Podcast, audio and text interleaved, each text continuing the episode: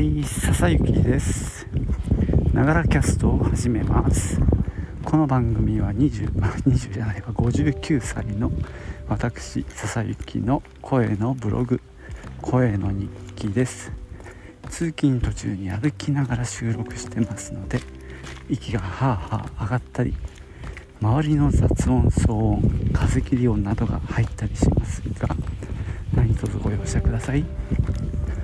えー、先日ねというか昨日話したんだっけ？草薙の湯。でサウナの後ちょっとのぼせたっていう話をしたんですけどもちょっとサウナ関係の本お医者さんが書いたサウナの本っていうようなタイトルでね今朝パラパラっと見てたんですがどうも水風呂に入りすぎたんじゃないかなっていうふうに思いました。ちょっとね冷ためだったっていうお話したんですがまあ普段その前に行ってたねところは水風呂がぬるかったんですけども草薙の湯はまあまあ冷たかったんですよ。でちょっと悪いことに時計をちゃんと見てなくって自分がまあ1分入ろうって決めてたんですけどもその秒針が回ってるところをあれどこから入ったかってちょっと分かんなくなっちゃったんですよね。でもしかしたら1分以上入ってたのかもしんないです。で出た時にちょっとふらついた。で水風呂に入りすぎるとやはりそういう風になるってその本にも書いてあったんですね。なんでちょっとね冷たすぎる。プラス長すぎる。っていうことでまあ多分血圧がぐーっと下がったんじゃないかっていうふうに今は思ってます。ちょっとねこれから気をつけなきゃなと思ってるんですけども、まあ、体の中でね何が起こってるかなんて話をねその本で勉強しようと思ってます。さて今日はですね昨日のチコちゃんで見た「だるまさんが転んだ」についてお話ししようと思います。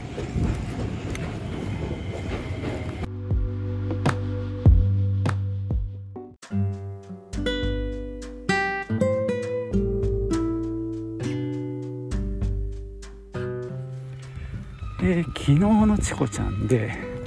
だるまさんが転んだってまあ子供の遊びがあるんですけどもあれって何？みたいな、えー、疑問があったんですね。で結論から言うと12345678910っていう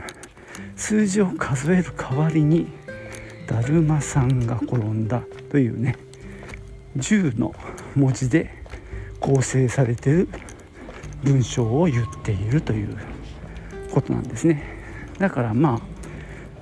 おそらくなんだけどもともとは12345678910って数えて振り向く遊びだったんじゃないかなと僕なんかは予想するんですけどそれをね置き換えた。で大阪は坊さんがへをこいた。これもね10文字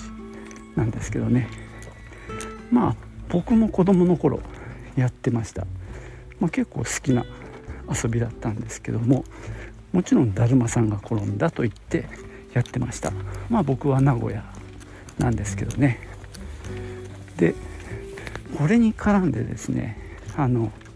解説の方ではね世界でどうかっていうのもあって、えー、イタリアフランスあとイギリスなんかが紹介されてましたね、えー、イタリアはね UNO UNO123 欲しいって言ってたね。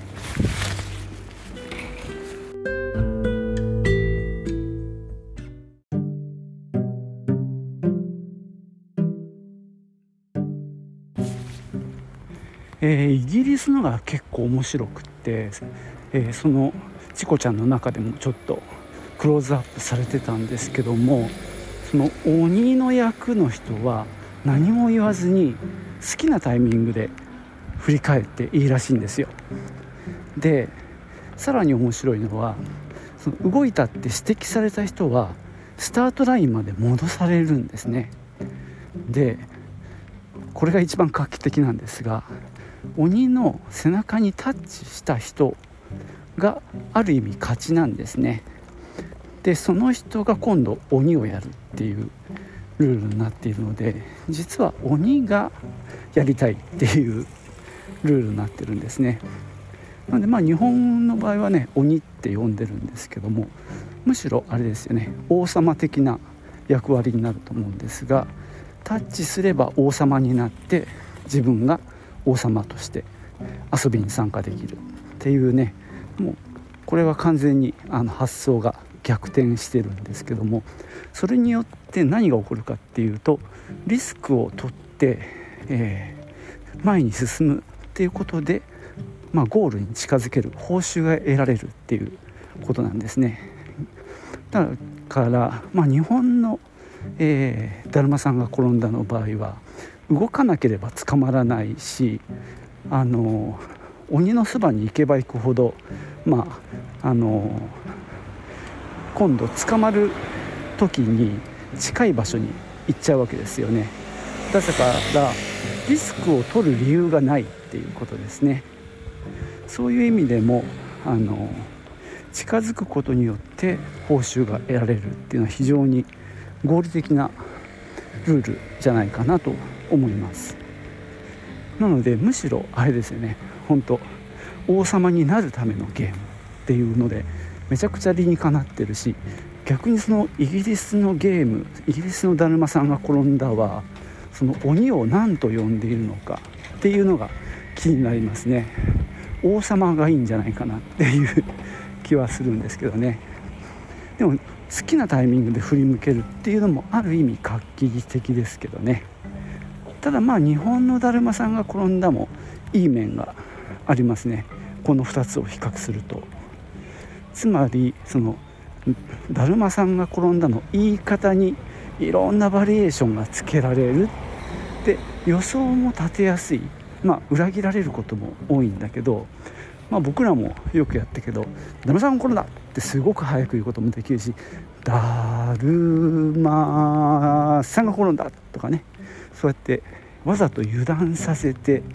こうなんだろうつっといてからの急に振り返るみたいなこう作戦ができる分鬼の楽しさがあると思うんですよね。この辺りがやっぱりこうなんだろう言葉を唱える良さがあるし声自体が出てるのでなんとなく遊びも活気づくような気がします。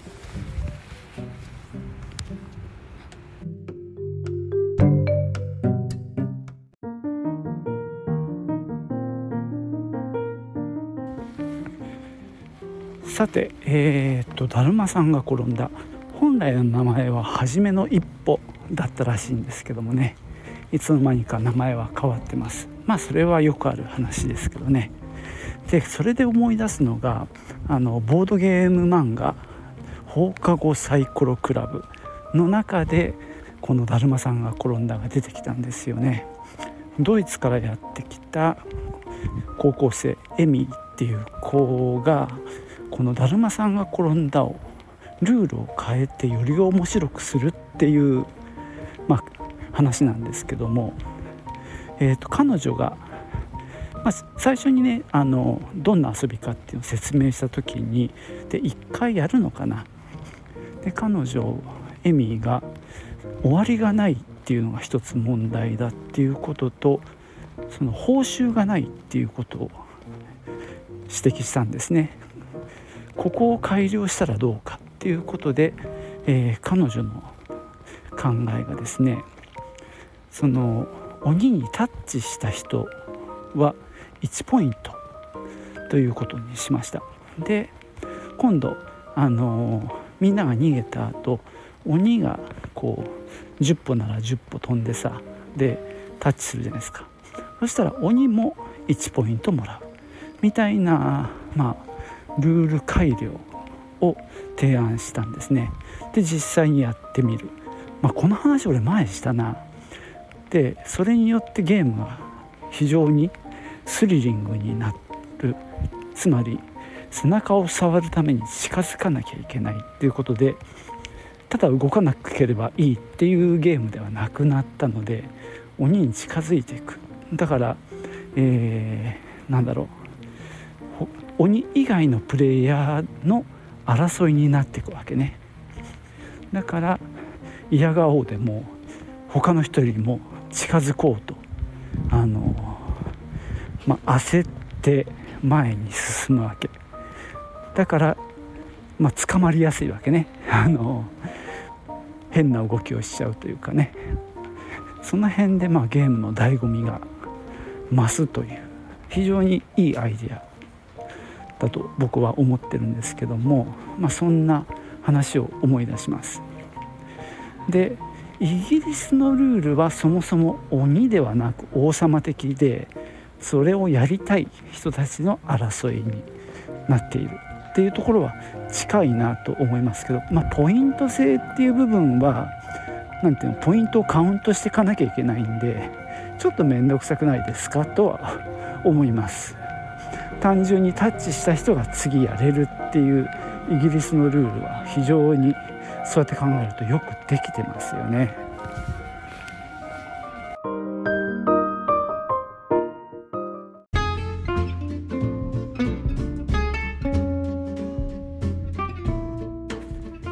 はいそんなわけでね今日はチコちゃんに叱られるでやっていた「だるまさんが転んだ」の話から、えー、放課後サイコロクラブの、えー、アレンジバージョンなんかの話をしてきましたが結論として僕が好きなのはそのイギリスタイプですね。まあそのえー、放課後サイコロクラブ的にポイントを集めるポイントを獲得するっていうのもいいんですがまあやっぱりややこしいなっていうのもありましたね。ただ、えー、このチコちゃんを見ながら僕がその後でこの放課後サイコロクラブを見た見てでかみさんと話したんだけど彼女が言った言葉が結構本質をついてるんだけど、そうやってなんだポイントを競うのもいいんだけどでもあのだるまさんが転んだの感じがやっぱりいいんだよね。つまり例えば年齢差があっても一緒に遊べるとかそんなに勝とう勝とうってガツガツしない感じっていうのも、まあ、そこがいいっていう話だったんですね。で得てしてゲーム好きな人は、ね、ゲーム性を高めたいよりスリリングだったりあの面白みがある方にまあ、向かっていくわけなんですけどもそれがねさっき言ったポイントみたいな考え方になっていくんですが実はそうじゃなくても楽しいっていうねむしろそっちが好きっていう人もいるんだよなっていうのがまあ結構ね、まあ、僕自身も実はそうで。別に終わりなく飽きるまでダラダラやってたっていいわけで。どっちかっていうとね例えば兄弟下の兄弟がいたりしたらそういう子も一緒にできるっていうその融通の利く感じっていうのかな、うん、強ければ勝つみたいな。多分かみ、さんが言うは実はそんなに運動神経があの得意な方じゃないのかなとにかく結局強い子が勝つみたいなゲームのまあ面白くなささというのかなっていうところもまあ分かるわけですよね。そしたらもう強い子ばっか面白いみたいなのってうん、だるまさんが転んだをやってるあの場にはそぐわなかったんだよなとは思います。となるとゲームのデザインって何だって話になるんですけどもゲーム性を高めるっていうのは本当に手段の一つでしかなくってゲーム性を問わないっていうのも一つの方向性だなって思いますね。まあ、最近ねコミュニケーション重視のゲームが増えてきてるんですけどそれもねなんかそういう傾向を反映してるような気もします。こう勝ちを狙ってガツガツいくばっかじゃないっっていうとこにみんなで楽しく遊ぶっていうのが目的だとしたらねもっといろんな回答があるというかいろんな導き方があるので、まあ、そこがこうなんだろう頭の使いどころというか。でもまあ別にこっちがいい悪いって話もなくいろんな方向性があるよという話ではあります。なのでだるまさんは転んだそのままでもいいじゃないか説があってもいいと思うし僕なんかはそのイギリスタイプが面白いなと一回やってみたいななんて思いますけどね。はい。まあそんな話になりました。最後までお聴きいただきましてありがとうございました。ではまたね。チュース。